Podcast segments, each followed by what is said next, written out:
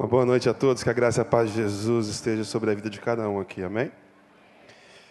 Estou muito feliz de estar aqui, de poder compartilhar com vocês um pouco da palavra do Senhor. Eu quero é, fazer um destaque em relação ao pastor Davidson. O pastor Davidson, ele foi reitor no último ano de seminário, que eu cursei lá no Seminário do Sul do Brasil, e tem uma coisa especial em relação a ele e a Carla. Ele levou muito a sério esse negócio de crescer e multiplicar, né, Davidson?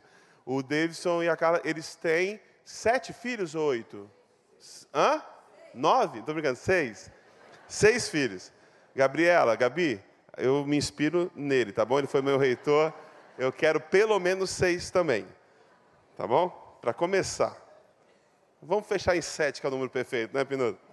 Quero convidar você a abrir o seu texto bíblico no, na epístola que Pedro escreve, a primeira epístola de Pedro, nós vamos ler do capítulo 2, os versículos 4, 5, 6, 7, 8 e 9.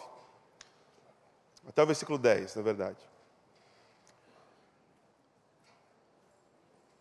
1 Pedro 2, do 4 ao 10. A palavra de Deus diz assim: À medida que se aproximam dele, a pedra viva, rejeitada pelos homens, mas escolhida por Deus e preciosa para Ele, vocês também estão sendo utilizados como pedras vivas na edificação de uma casa espiritual, para serem sacerdócio santo, oferecendo sacrifícios espirituais aceitáveis a Deus por meio de Jesus Cristo, pois assim é dito na Escritura. Eis que põe em Sião uma pedra angular, escolhida e preciosa e aquele que nela confia jamais será envergonhado. Portanto, para vocês, os que creem, esta pedra é preciosa, mas para os que não creem, a pedra que os construtores rejeitaram tornou-se pedra angular, e pedra de tropeço, e rocha que faz cair. Os que não creem tropeçam, porque desobedecem a mensagem para o que também foram destinados. Vocês, porém, são geração eleita, sacerdócio real, nação santa, povo exclusivo de Deus, para anunciar as grandezas daquele que os chamou das trevas para a sua maravilhosa luz.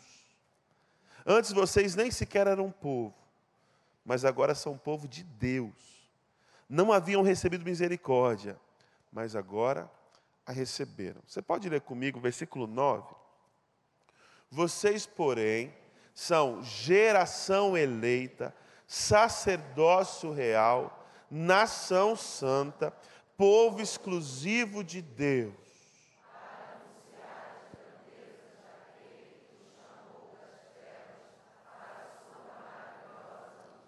Vamos orar? Senhor,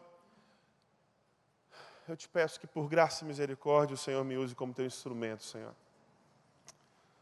Que as palavras que saírem da minha boca sejam inspiradas pelo Senhor. E eu te peço que o teu Espírito distribua no coração de cada um dos meus irmãos aquilo que cada um precisa ouvir. E nós sabemos que a tua palavra jamais volta vazia. E nós pedimos que ela seja como uma flecha que encontra o coração e que atinge de forma profunda e produz mudanças que vão ressoar para toda a eternidade.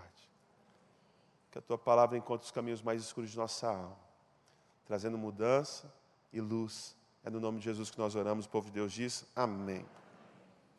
O professor meu de seminário dizia que uma boa mensagem, ela conforta aquele que está atribulado, mas atribula aquele que está confortado. E eu espero realmente no Senhor que se você, se você entrou nessa noite aqui com o coração atribulado, que você encontre no Espírito de Deus descanso. Mas a minha oração também é que se você entrou aqui muito confortável, que você saia daqui incomodado para a honra e glória de Jesus, para ser instrumento dele de transformação neste mundo. 1 Pedro é escrita num contexto muito interessante. O Evangelho tinha chegado a regiões distantes, fora de Jerusalém, E nós vamos ver lá no capítulo 1 que chegou a cinco províncias ali que compreendia a região da Ásia Menor, a Ponto, a Capadócia, a Betínia, é, eu esqueci, me deu um branco. ponto, a Ponto, Galácia, Capadócia, na Ásia e na Bitínia, essa região que compreende a região da Ásia Menor e que hoje é o território da Turquia. E qual que é o contexto que nós estamos vivendo nessa região? Nós temos cristãos lá, pessoas que conheceram o Evangelho, que entregaram sua vida para Jesus, que confessam a fé em Jesus. E são pessoas que estão passando um momento de sofrimento, um momento de dor, um momento de perseguição. Não é uma perseguição institucional, não é ainda a perseguição do Império Romano. O texto aqui está datado mais ou menos entre 60 e 65 uh, ah, depois de Cristo. Foi antes da perseguição que Nero, que Nero instaurou contra os cristãos mas existe uma perseguição social em relação àquelas pessoas que entregaram suas vidas a Jesus. Porque compreenda bem, o Império Romano ele tinha um jeito muito interessante de conquistar. Aprenderam com Alexandre o Grande. Quando eles invadiam um território, eles mantinham tradições culturais e religiosas daquele povo a fim de que as revoltas não fossem tão constantes e frequentes. Então, aquele povo mantinha aspectos da sua cultura, mantinha aspectos da sua religião, mas os romanos mesclavam isso, o que nós chamamos de sincretismo religioso, com a sua própria religião. E não era muito difícil fazer isso, porque no contexto onde praticamente todo mundo era politeísta, ou seja, acreditava em vários deuses, aceitar alguns deuses a mais não é tanto problema. Então, essas regiões que eram conquistadas, elas mantinham as suas tradições religiosas e agregavam as suas tradições religiosas às tradições religiosas romanas. E o que unificava toda essa cultura era o culto ao imperador. O que também não era muito difícil, já que eles adoravam a vários deuses, não tem problema nenhum adorar mais um Deus, que era o imperador. Esse é o contexto do mundo. O problema é que nessa estrutura religiosa, os judeus e, o, e, os cristãos, eles são uma pedra de tropeço, eles são uma pedra no sapato, na verdade. Me perdoe a expressão. São uma pedra no sapato, porque eles não creem em vários deuses. Nós não cremos em vários deuses. Nós cremos em um único Deus, em um só Deus. E porque eles criam em um só Deus, ser cristão naquela época significava Romper com a tradição significava perturbar a condição social em que eles estavam inseridos. Porque veja bem, num panteão com vários deuses, é preciso manter a harmonia entre os deuses. Então eles adoravam a vários deuses, de forma que todos os deuses ficassem satisfeitos e não entrassem em conflito com os homens e nem entre eles, para não surgir nenhum tipo de ciúme entre os deuses. E aí, quando chega esse povo que adora um só Deus, isso provoca uma preocupação muito grande na cabeça daquelas pessoas. Ora, se eles estão dizendo que, em primeiro lugar, estão dizendo que tudo que a gente acredita é mentira. Em segundo lugar, eles estão adorando um só Deus. Os outros deuses vão ficar irritados. Os cultos eram coisas muito é, é interessantes, a forma como aconteciam. Em, em diversos rituais religiosos, por exemplo, aconteciam orgias. As orgias, elas eram orgias de ritos religiosos. E agora os cristãos se convertem, não fazem mais parte desses ritos religiosos e morais. Muitos ritos religiosos incluíam, por exemplo, a ingestão de bebidas alcoólicas em grande quantidade. E agora os cristãos salvos não fazem mais parte desse negócio. E você sabe que quando você fazia parte de uma coisa e você se retira daquele ambiente que você fazia parte, você sofre uma pressão muito grande. Quem aqui já passou por isso? De estar envolvido numa situação e de repente você sai dessa situação e sofre uma pressão muito grande para voltar com essa situação. Era isso que aqueles cristãos estavam passando, era isso que eles estavam sentindo. Mas mais do que isso,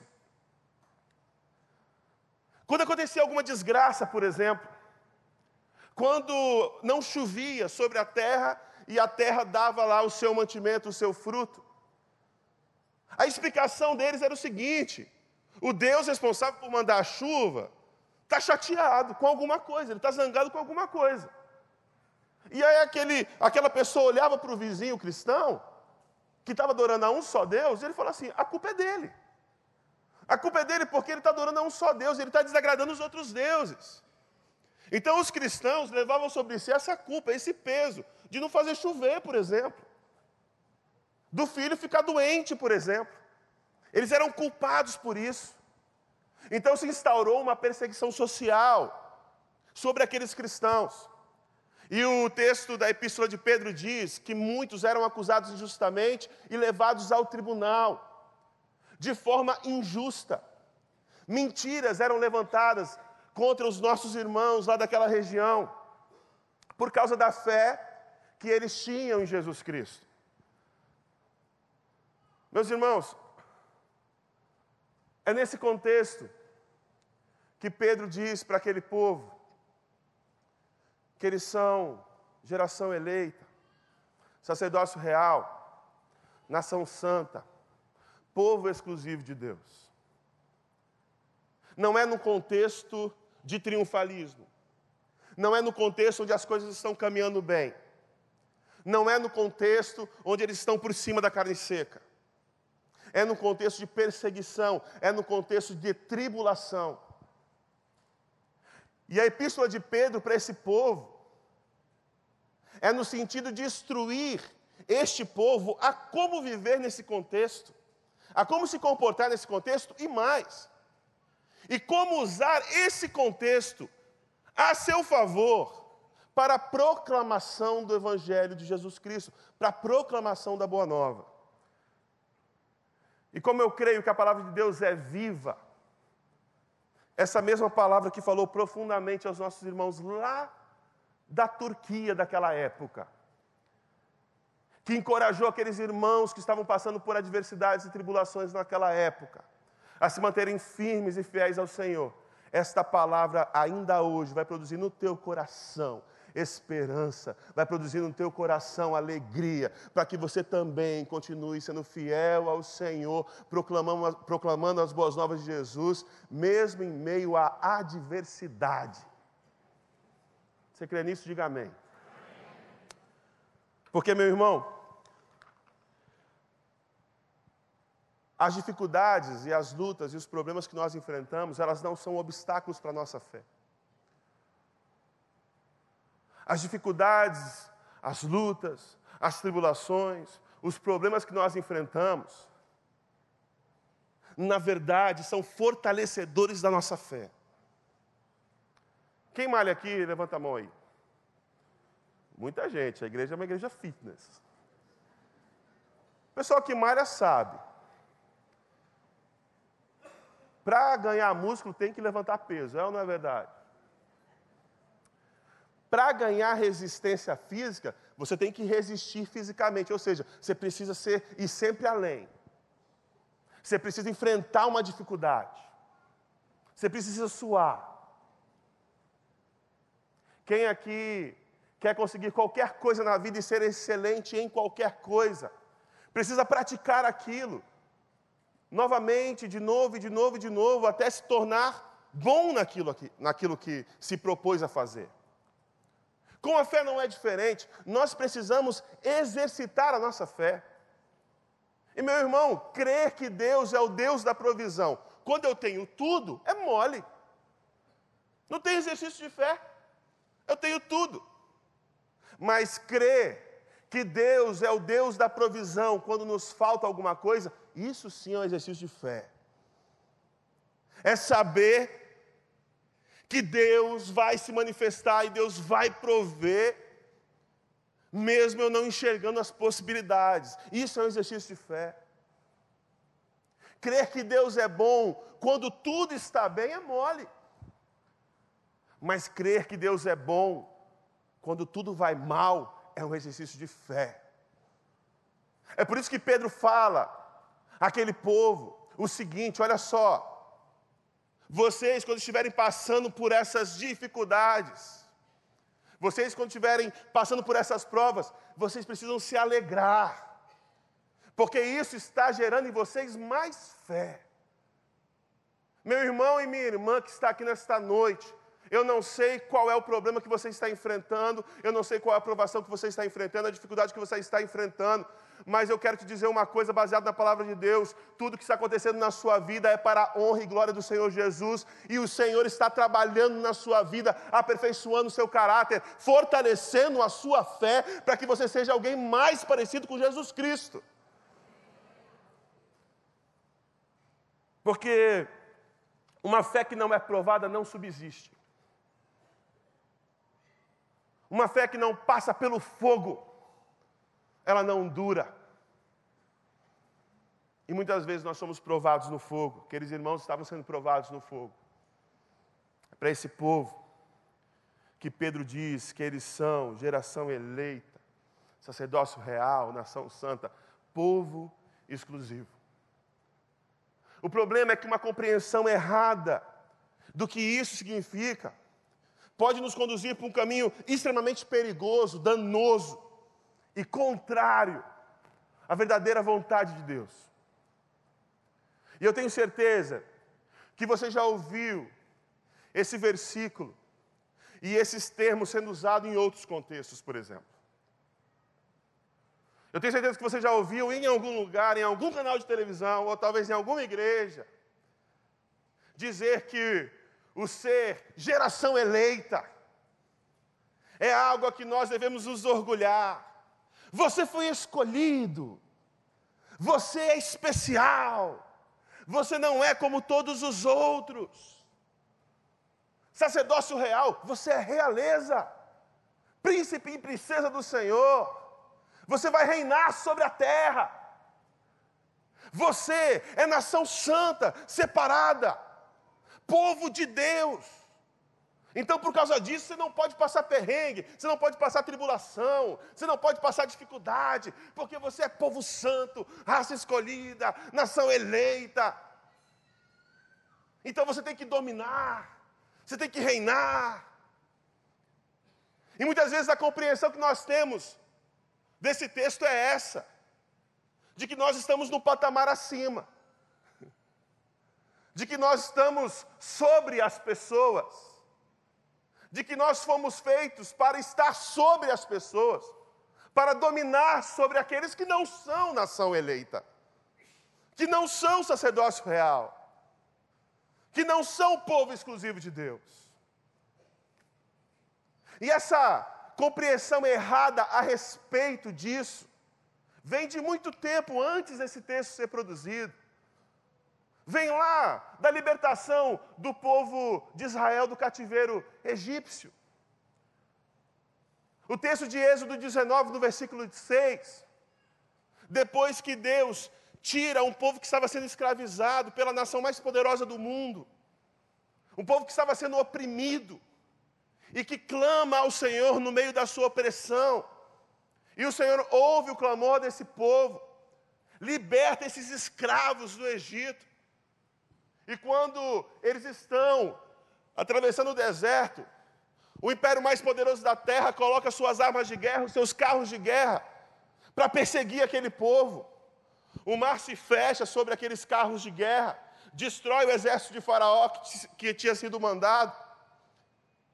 E o, e o Deus chega para este povo, de escravos no Egito, e fala para eles assim: olha só, agora vocês não são mais propriedade do Egito, vocês não são mais propriedades do Faraó, agora vocês são minha propriedade, vocês são o meu povo, vocês são agora a nação que eu escolhi para mim, vocês agora serão um reino de sacerdotes.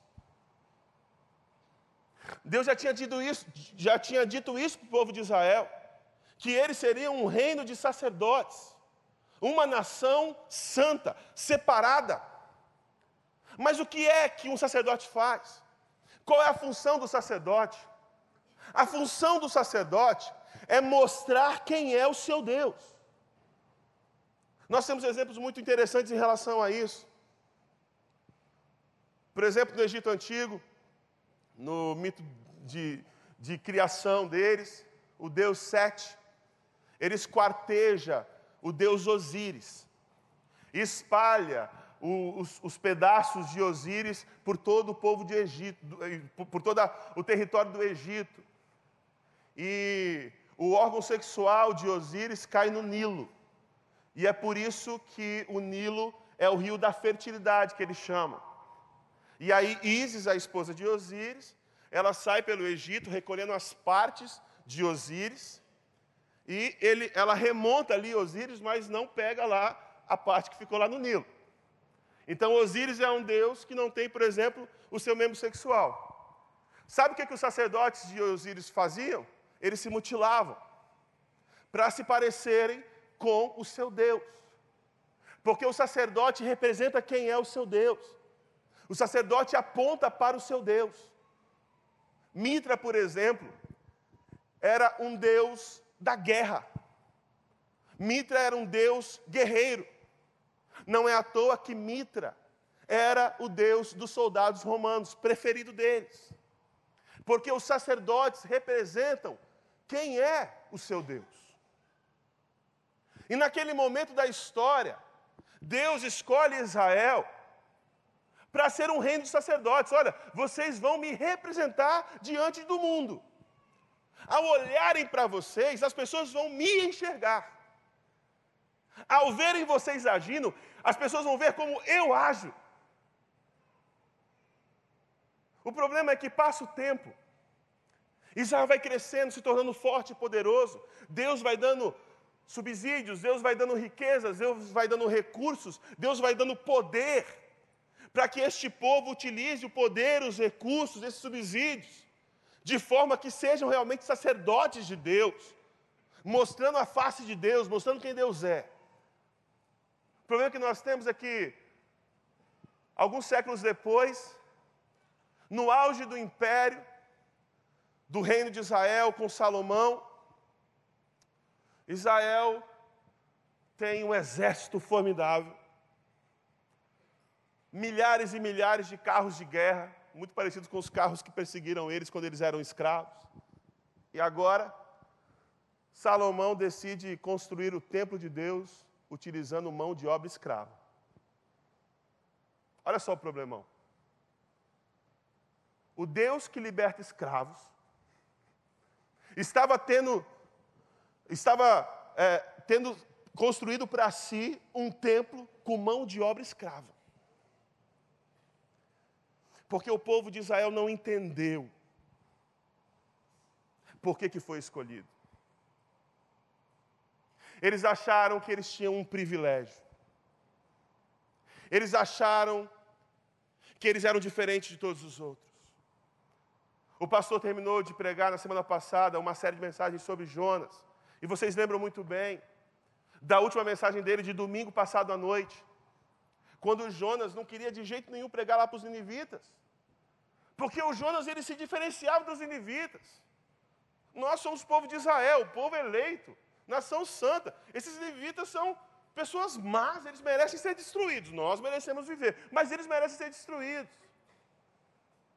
E quando nós temos essa concepção errada a respeito do nosso propósito, e porque nós fomos feitos nação santa, geração eleita, sacerdotes reais, nós caímos no erro de manter a engrenagem da perversidade girando, sendo mais dos mesmos. Porque se for para continuar dominando, se for para continuar escravizando, se for para continuar oprimindo, explorando, não existe boas novas. Não é boa notícia, é velha notícia, é a notícia que nós sempre ouvimos na história da humanidade.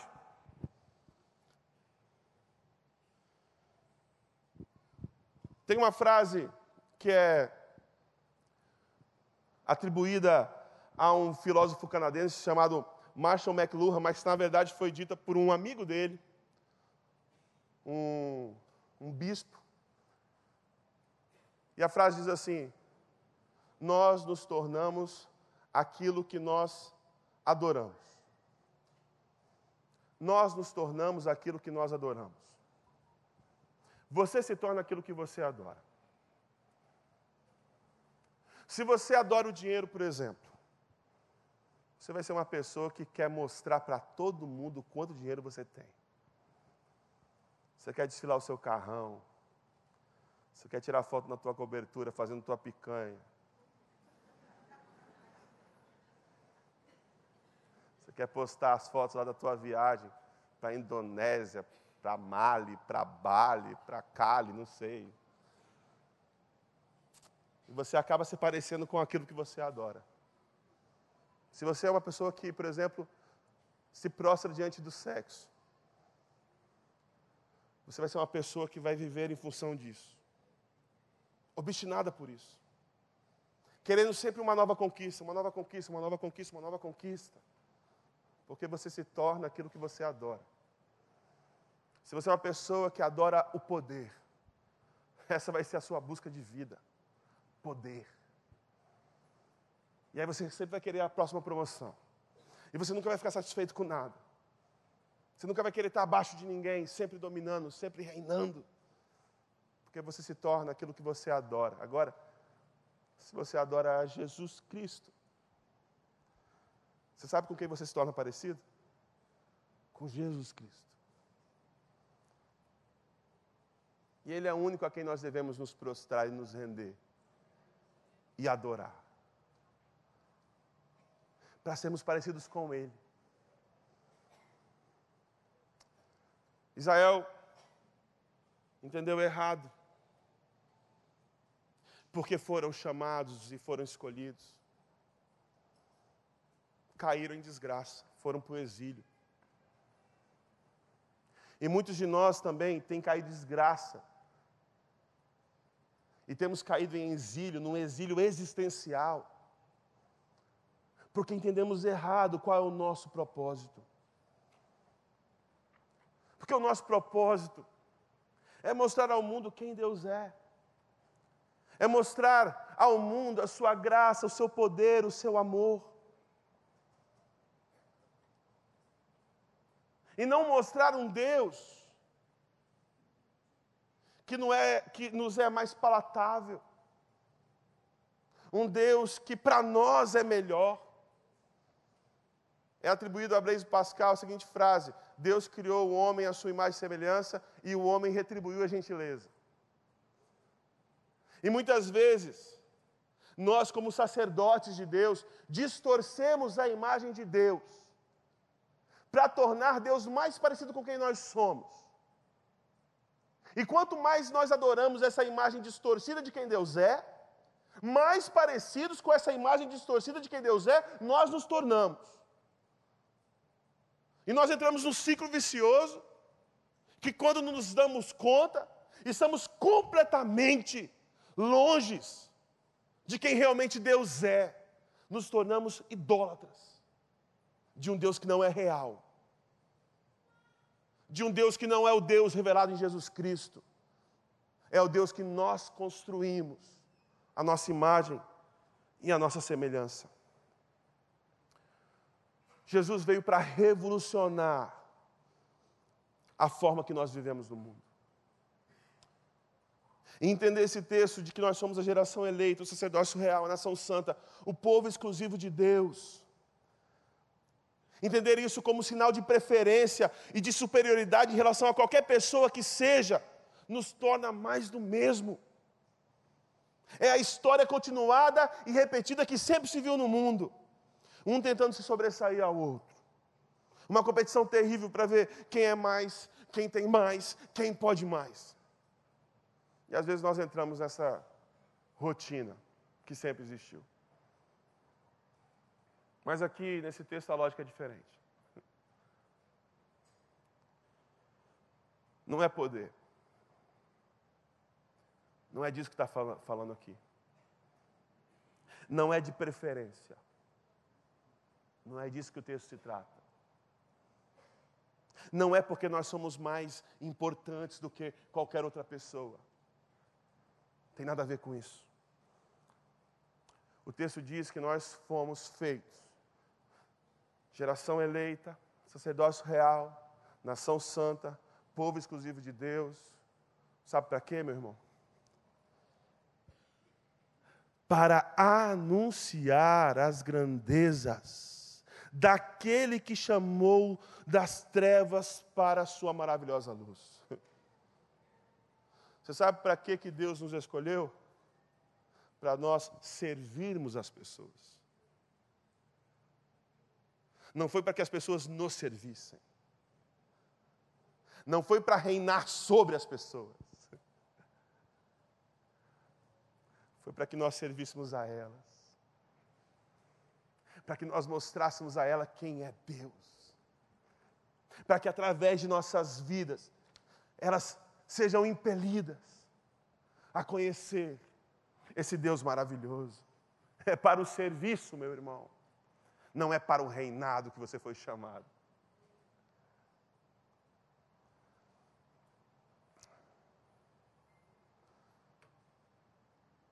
Essa geração eleita, essa nação santa, ela começou lá atrás, há muito tempo, quando Deus chamou Abraão e falou assim: Abraão, eu escolhi você, cara,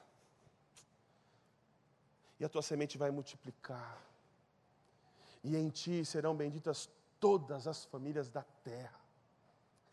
E essa nação que começou com um, se expandiu para um povo, o povo de Israel. Só que não parou por aí. Essa nação santa, escolhida, expandiu. Chegou aqui, ó, na Ásia Menor, para quem Pedro está escrevendo essa carta. Mas não ficou lá. Atravessou o oceano. E atravessou outro oceano. E chegou, mais de dois mil anos depois, aqui no Rio de Janeiro. Mas não parou aqui no Rio de Janeiro, não. Chegou lá em Rondônia também. Olha que coisa incrível. E essa nação que começou com um, agora é composta de bilhões de pessoas, de diferentes cores, de diferentes raças, de diferentes etnias, de diferentes backgrounds, de diferentes idades, de diferentes épocas, diferentes culturas, todos num só povo, uma nação santa para a glória de Deus. Um só povo. Tem ninguém melhor do que o outro aqui. E meu irmão,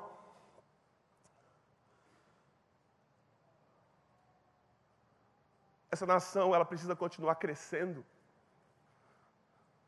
Porque a vontade de Deus não é que só nós continuamos, continuemos a ser a nação santa. Ele quer que essa nação continue crescendo, crescendo, crescendo, crescendo. Ele quer atingir a todos. Ouça bem o que eu estou te falando? A todos. E quando eu falo todos, eu estou falando daquele seu primo chato. Quando eu falo todos, eu estou falando daquele seu chefe que você não suporta. Quando eu falo todos, eu estou falando até da sua sogra. Tem gente que não gosta de piada de sogra. Eu faço piada de sogra só porque é piada. Eu me dou muito bem com a minha sogra. Mas quando nós estamos falando de todos, estamos falando de todos, sem exceção.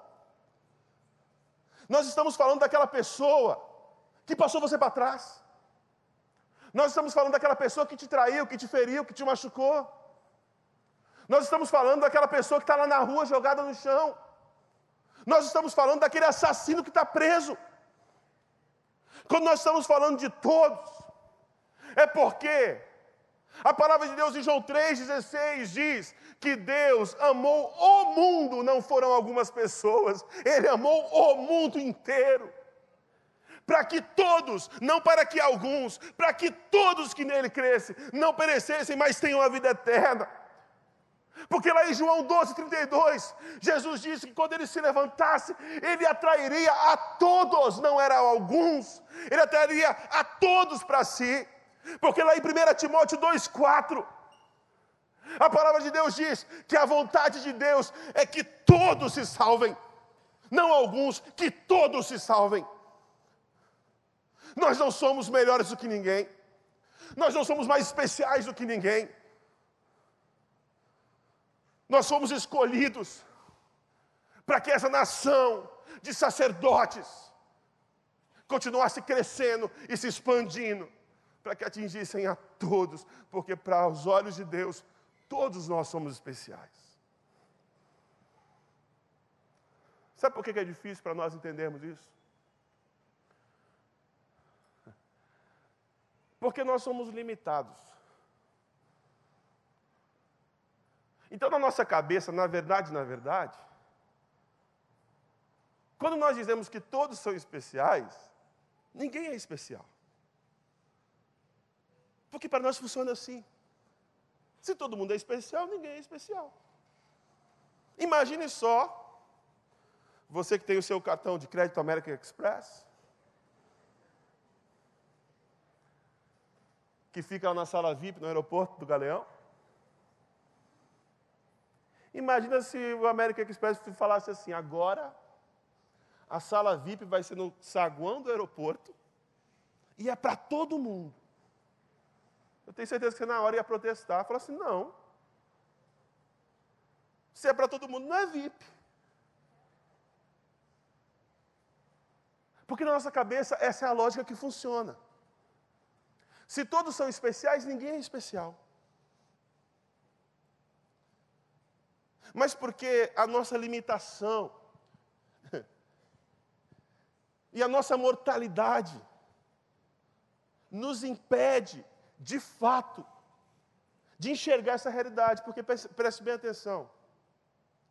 Eu sou incapaz, eu, Miqueias, eu sou incapaz de, por exemplo, amar o mundo inteiro. Eu não consigo, sabe por quê? Porque o amor, ele não é sentimento, o amor é uma ação.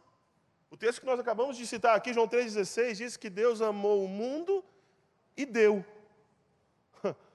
O amor pressupõe uma ação. Eu sou incapaz de amar o mundo inteiro porque eu não tenho condições de amar o mundo inteiro. Eu consigo, no máximo, amar algumas pessoas. Hoje, por exemplo, depois do culto, eu fui informado pela minha esposa, ela só me informa essas coisas, que nós vamos sair com alguns amigos. Eu queria que fosse com todos vocês. Ainda mais se vocês se dispusessem a pagar a conta. Aí eu ficar mais animado ainda. Mas é impossível que todos nós saiamos juntos. Não tem um restaurante que comporte nós todos. Então, de fato, isso é verdade. Nós temos algumas pessoas mais especiais do que outras. Porque nós somos limitados. Nós não conseguimos dar atenção para todo mundo por igual.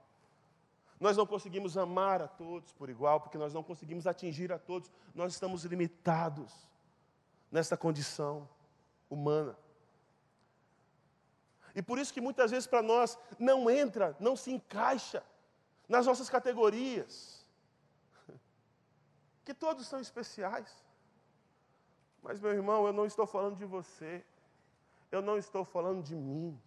Eu estou falando daquele que é incomparável. Eu estou falando daquele que é o alfa, daquele que é o ômega, daquele que é o princípio, daquele que é o fim. Eu estou falando daquele que é invencível, do incomparável, do Deus todo-poderoso, do Criador dos céus e da terra. Eu estou falando de Jeová e Avé. Não existe outro como ele. Ele é soberano, ele é todo-poderoso e para ele que não tem limites. O amor também é sem limites. É por isso que ele ama a todas as pessoas e todos são especiais diante de Deus.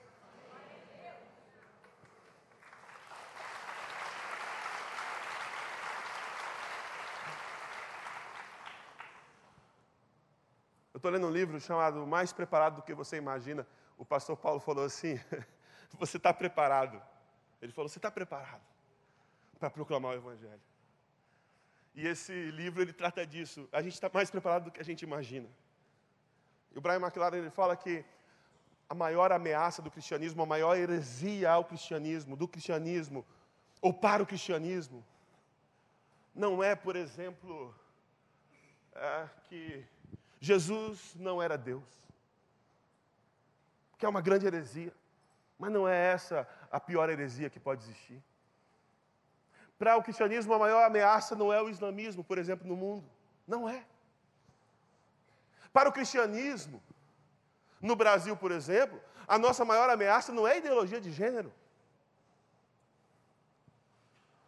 A maior ameaça para o cristianismo são os próprios cristãos, que deturpam a imagem de quem Deus é. É de cristãos que acham que foram chamados para uma classe privilegiada e elitista, ao invés do serviço a todos e do sacrifício a todos. Ô meu irmão, a pessoa que escreveu essa carta, o apóstolo Pedro, sabia muito bem do que estava falando. Pedro, ele foi o apóstolo que mais destaque teve. Ele foi aquele que mais influência exerceu. Tanto que ele é considerado na Igreja Católica o primeiro Papa. Pedro esteve muito perto de Jesus. E ele andou muito tempo com Jesus. E Pedro ele poderia ter se utilizado desse privilégio de estar perto de Jesus para se sobressair sobre as pessoas. E ele teve essa oportunidade várias e várias vezes. Lá em Atos, quando ele juntamente com João, cura um aleijado que está na porta do templo. Depois que as pessoas veem o aleijado curado, pulando, eles ficam olhando, eles ficam olhando atônitos para Pedro. Pedro olha para eles e responde assim: Por que vocês estão olhando para a gente como se a gente tivesse feito alguma coisa? Nós não fizemos nada, foi Jesus Cristo. Foi Jesus Cristo, não fui eu. A cena da casa de Cornélio é maravilhosa. Uma autoridade romana, um oficial romano. Quando Pedro chega na casa dele, sabe o que Cornélio faz? Cornélio se ajoelha, se prostra diante de Pedro e quer adorar Pedro. Você sabe o que, que Pedro faz? Fala assim, Cornélio, uh, levanta, cara. Levanta.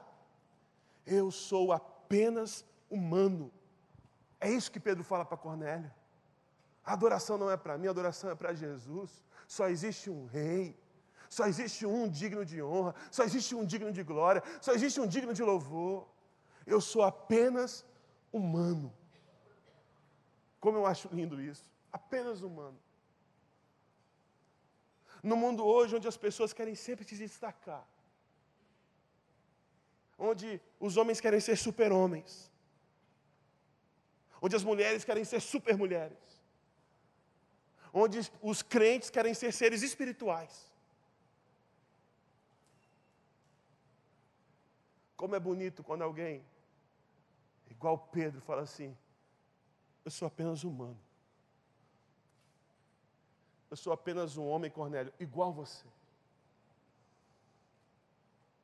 Eu sou apenas mais um. E no final da vida de Pedro, a tradição diz que ele seria crucificado. E ele fala assim: Olha, eu tenho um pedido para fazer. Me crucifiquem de cabeça para baixo. Mas por que de cabeça para baixo? Ele falou assim: Eu não sou digno de ser crucificado igual meu mestre. Eu não sou digno. Pedro é um homem que provou do poder e que usou o poder a serviço das pessoas. Pedro foi um homem que provou do prestígio e que usou o prestígio a serviço do outro. Mas ele aprendeu com o melhor de todos. Quando ele chega para Jesus e Jesus está lavando os pés dos discípulos. Chega a vez de Pedro, Pedrão fala assim: Mestre, de jeito nenhum. Você não vai lavar meu pé. Não, não. Eu não. Jesus fala assim: Ó Pedro, se eu não lavar meu, teu pé, cara, você não tem parte comigo. Aí Pedro fala assim: então não lava só o pé, não, lava o corpo todo. Ele era meio exagerado, Pedro. Mas aquele que estava com o Pai no início de todas as coisas. Aquele que a palavra de Deus diz que é o poder criador de todas as coisas. Aquele que a palavra diz que está sentado num trono de glória, que não existe maior do que ele. Esteve aqui, se ajoelhou e lavou os pés sujos de simples pescadores. Porque é que eu e você muitas vezes nos sentimos melhor porque não fazemos tais coisas, porque não estamos em tais lugares, porque cremos naquilo que é certo se o Filho de Deus se rebaixou, se humilhou e serviu. Porque eu e você não estamos fazendo o mesmo. Eu quero terminar contando uma história desse mesmo livro, mais preparado do que você imagina, do Brian McLaren, onde ele conta que um pastor chamado Robert, ele foi passar férias na Disney com a sua família. E quem já foi na Disney sabe que é uma loucura o dia no parque, é muito cansativo. E no final do dia eles não tinham mais energias para ir para um restaurante, então ele foi no restaurante pegar comida para levar para o hotel, para que a família toda se alimentasse.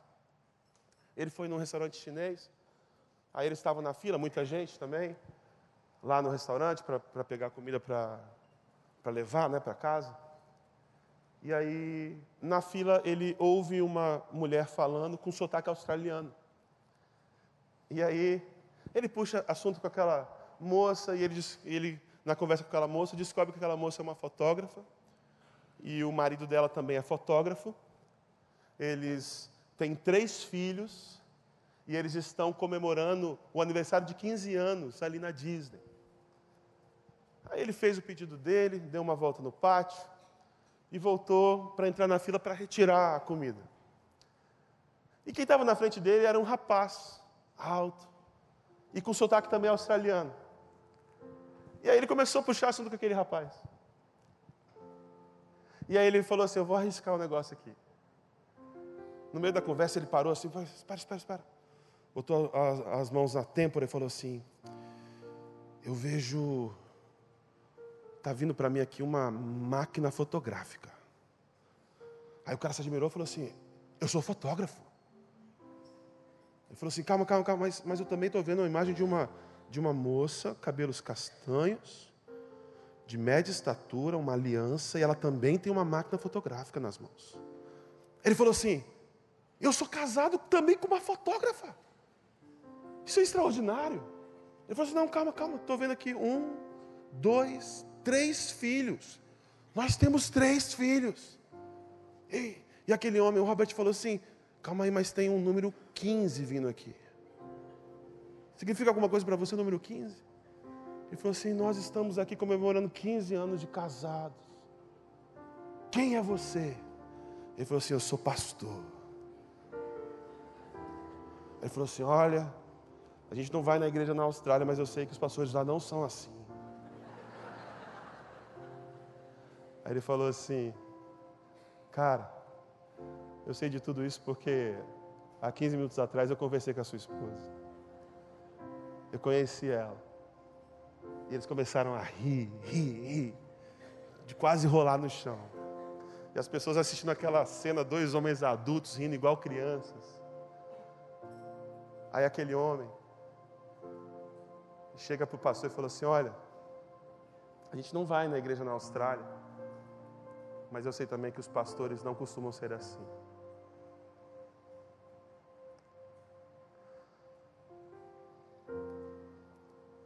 Melhor do que adivinhar a vida dos outros é conhecer a vida das pessoas. Melhor do que dominar é se relacionar. Melhor do que reinar é servir. Eu não sei se você entrou aqui em crise em relação ao teu propósito nessa vida, meu irmão. Mas para mim está muito claro qual é o propósito da minha. E Deus está deixando muito claro nessa noite qual é o propósito da tua. Você é geração eleita. Você é sacerdócio real. Você é nação santa. Povo exclusivo para anunciar as boas novas de Jesus Cristo.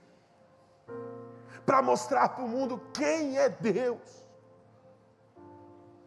Não para se sobressair sobre ninguém, mas para servir a todos como o nosso mestre serviu. E às vezes você fica pensando assim: eu estou vivendo uma situação muito parecida com esse povo aqui da carta. Eu estou numa situação de dificuldade. Não tem como eu servir a Deus no meio desse terremoto que eu estou vivendo, no meio dessa tribulação que eu estou vivendo, no meio dessa circunstância que eu estou vivendo, dessa situação de vida que está me oprimindo, que está me esmagando, que está roubando de mim a energia, que está roubando de mim as forças. O meu irmão, o que eu tenho para dizer para você é que o poder que habita em você, o Espírito de Deus, vai te levantar no lugar onde você está, para que você seja a boca do Senhor, para que ao estender suas mãos as pessoas sejam curadas, para que quando você falar as pessoas sejam restauradas, para que através de você as pessoas conheçam o maravilhoso, incomparável amor de Jesus Cristo não é amanhã, não é quando as coisas melhorarem, não é quando você mudar a sua situação de vida, não é quando o casamento resolver, quando passar no vestibular, quando for efetivado no trabalho, quando for promovido, quando conseguir emprego, não é para depois, é agora, é no lugar onde você está é no ambiente onde você está, seja ele qual for, seja enfrentando a circunstância que for, você é geração eleita, você é sacerdócio real, você é nação santa, você é povo exclusivo de Deus para anunciar as suas grandes obras. Feche seus olhos, abaixe sua cabeça.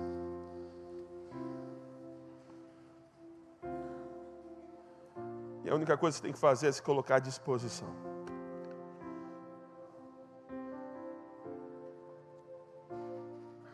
Deus procura uma pessoa de, disponível. É isso. É disponibilidade. É falar assim: eu estou aqui. Eu tenho um monte de coisa para acertar na minha vida, mas eu estou aqui. Eu entendi isso aí. Esse negócio que o pastor falou é comigo mesmo. Eu quero fazer parte disso. É para isso que eu existo. Chega de adiar, meu irmão. Chega, chega, acabou. Acabou, não tem tempo mais para isso. Não, não tem. Não tem o que esperar. Se é lá na escola que você está, ah, mas eu vou mudar de escola. Mas é nessa escola que Deus quer fazer hoje o que Ele quer fazer hoje. Ah, mas eu vou sair do trabalho que eu estou. Mas você está lá ainda, e é hoje que Deus quer fazer isso lá. Não importa qual a situação que você estiver, simplesmente diga para o Senhor: Eis-me aqui. Eis-me aqui. Eu estou disponível, Senhor. E eu tenho convicção que esse ano vai ser um ano extraordinário na sua vida. Eu não sei o que vai acontecer, cara. Eu não sei. Mas eu sei que se você disser assim, Senhor, eis-me aqui, você vai ver pessoas sendo restauradas, pessoas sendo salvas, e você vai poder dizer assim: Eu sou parte disso. A nação santa cresceu, e eu fui usado por Deus para que isso acontecesse. Glórias a Deus. A Ele toda a honra, a Ele toda a glória. Se coloque à disposição. Ouça a voz do Espírito falando agora no seu coração. Não ignore, não ignore. E eu sei que agora o Espírito está mostrando para você pessoas, eu sei disso. Tem gente que Deus está falando agora o nome de alguém Seja obediente. Obediente. Tem gente que está falando assim, não tem como, eu não tenho, eu não tenho, eu não tenho habilidade, eu não tenho estrutura, eu não tenho treinamento. O Senhor está falando para você o seguinte, meu irmão, abre a tua boca e fala daquilo que Deus tem feito na sua vida. E não importa onde você estiver, em que circunstância você estiver, você foi escolhido, você foi separado para ser sacerdote de Deus. Vamos orar. Senhor, nesta noite, nós entendemos que o Senhor nos chamou não porque nós somos melhores do que ninguém, não porque nós somos mais importantes do que qualquer pessoa, mas porque o Senhor tem um propósito para nós de se revelar ao mundo através de nossas vidas. E a minha oração e a oração dos meus irmãos nesta noite é muito simples. Envia-nos a nós. Estamos aqui ao teu dispor. Nós vamos viver para isso. Nós vamos nos entregar a isso. Nesse ano da proclamação, nós vamos proclamar as tuas maravilhas que nesse momento o Espírito de Deus incendeie o coração de cada um dos meus irmãos neste lugar.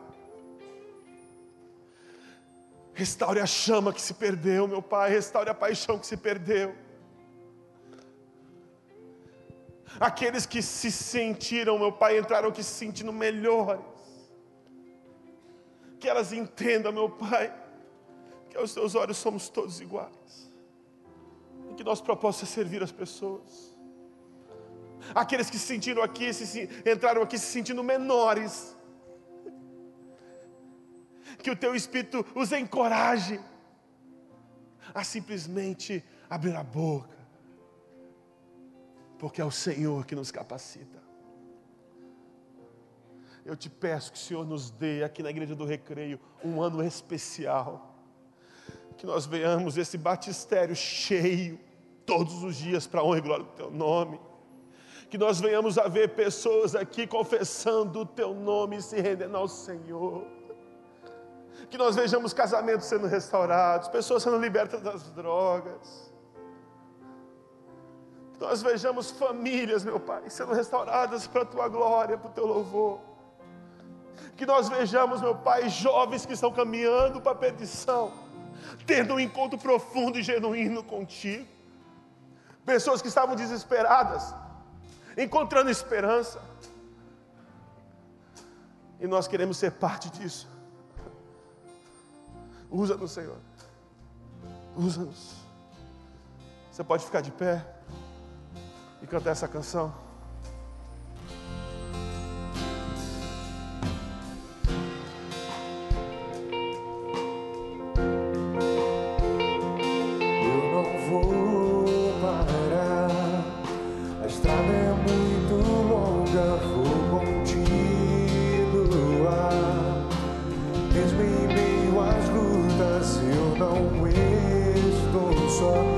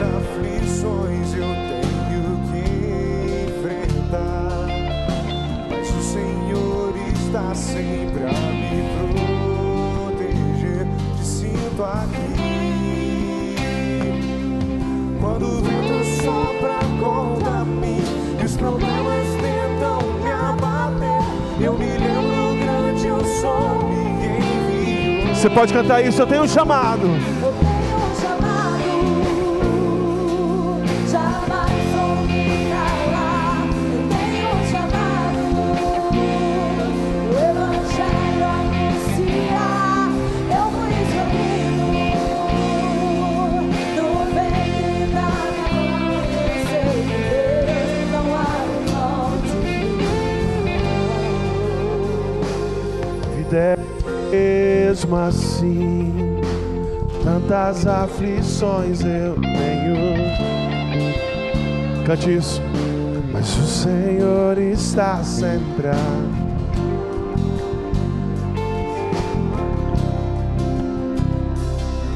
Quando o vento sopra contra mim, eu me lembro grande eu sou. Pega a sua voz e declare: Eu tenho chamado, jamais vou me calar. Eu tenho chamado, o Evangelho anunciar. Eu fui escolhido, não vem da minha. Eu sei que Deus não abre mão. Eu tenho chamado.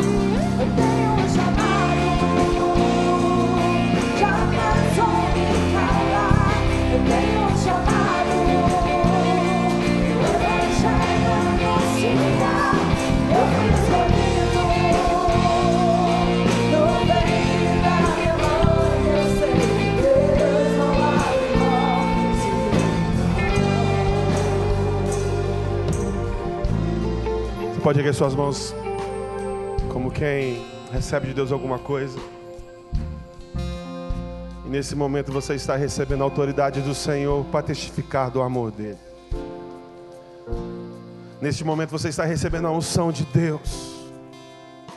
Como sacerdote, sacerdotisa na tua escola, na tua faculdade, no teu trabalho, na tua família, na tua casa que nessa semana onde você pisar a planta dos teus pés, que ali seja a terra santa, a habitação do Deus vivo. Que nessa semana, ao abrir a sua boca, pessoas sejam curadas, transformadas, restauradas. Que nessa semana você se coloque como um instrumento poderoso nas mãos do Deus Todo-Poderoso.